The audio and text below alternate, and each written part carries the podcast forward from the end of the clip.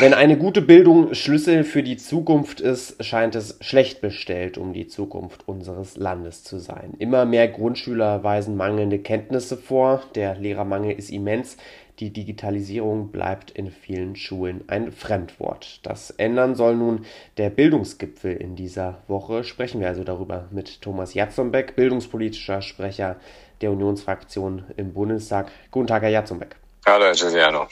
Herr Jatzombeck, der Bildungsgipfel in dieser Woche wurde schon abgeschrieben, bevor er wirklich begonnen hat. Wie optimistisch sind Sie, dass dieser Gipfel etwas verändern wird?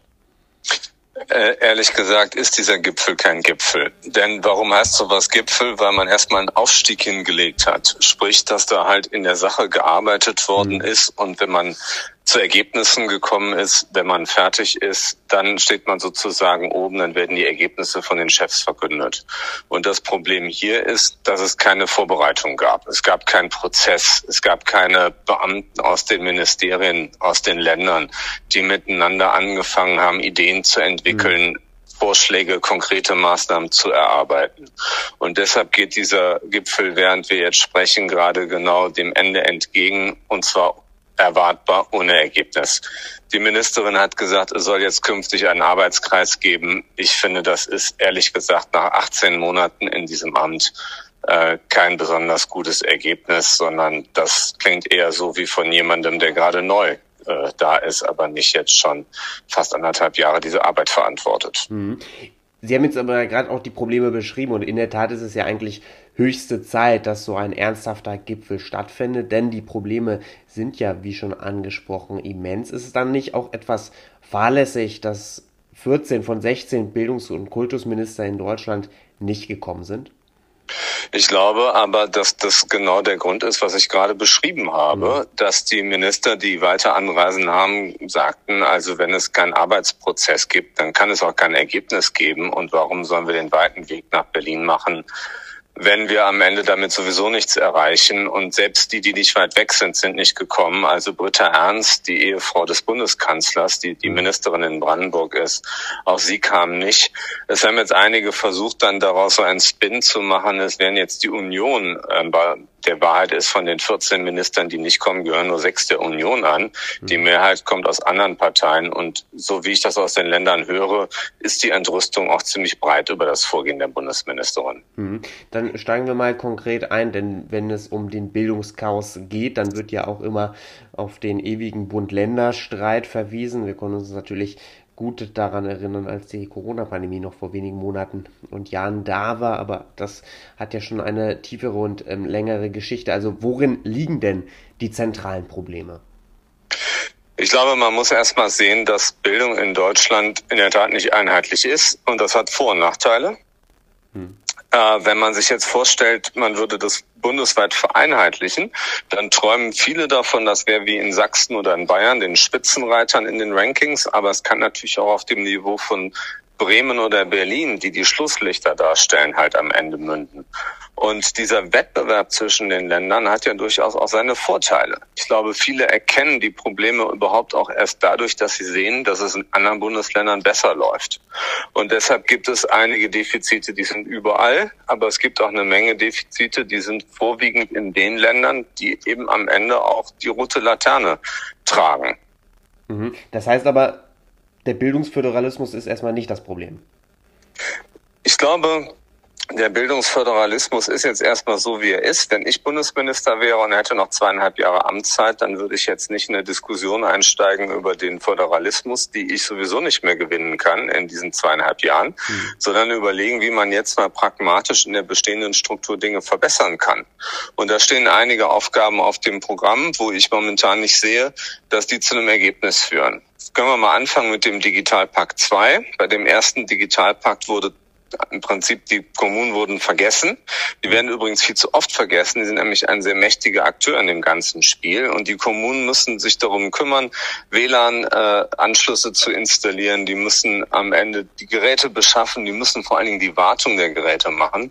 Und wir sind beim Thema Digitalpakt 2 bisher noch keinen Millimeter nach vorne gekommen. Hier gibt es nichts Konkretes, was irgendwie beschlossen werden kann. Mhm. Ein zweites Thema ist das Programm Aufholen nach Corona. Wir haben ja zwei Jahre Lockdowns gehabt und das hat natürlich für viele Schülerinnen und Schüler auch zu großen Verwerfungen geführt. So und da gab es jetzt ein Programm, zwei Milliarden Euro Aufholen nach Corona. Das ist jetzt ausgelaufen. In der Folge sollte dann, das ist das dritte Modul, dieses Startchancenprogramm daran anknüpfen. Das hat die Ministerin jedenfalls in den Bundestagsdebatten gesagt. Mhm. Doch für das Startchancenprogramm ist der Beginn erst im August, September nächsten Jahres geplant. Und jetzt haben wir da eine riesige Lücke. Dafür haben wir jetzt auch in dieser Woche eine Debatte im Bundestag, eben schon im nächsten, zum nächsten Schuljahresbeginn, jetzt im Sommer zu starten. Und ähm, über alledem thront, glaube ich, vor allem ein Problem, dass wir gerade Kinder, die Defizite haben, in den ersten Jahren viel zu spät erkennen und viel zu spät dagegen arbeiten. Und gerade im vierten und im fünften Lebensjahr braucht es verbindliche Lernstandards, es braucht eine verbindliche Diagnostik. Und da müssen wir die Familienpolitiker mit ins Boot holen, auch die Familienministerin. Das ist aus meiner Sicht eigentlich von allen Aufgaben, die wir haben, die vordringlichste. Hm. Jetzt haben Sie schon ein paar Zahlen genannt genannt im Kontext Ihrer Antwort. Ähm, werfen wir noch gerne eine andere rein, denn SPD-Chefin Saskia Esken hat jetzt vor wenigen Tagen ein Sondervermögen Bildung gefordert. Auch das in einem Volumen von 100 Milliarden Euro. Ist das hier nur Zahlenrumwerferei oder braucht es tatsächlich sowas, damit Probleme gelöst werden können? Ich glaube, ähm, ein Problem dadurch zu lösen, dass man irgendwelche Summen in den Raum wirft, das ist irgendwie so 90er das funktioniert nicht. Am Ende muss man ja überlegen, was will man denn erreichen und wie kann man Messgrößen dafür machen.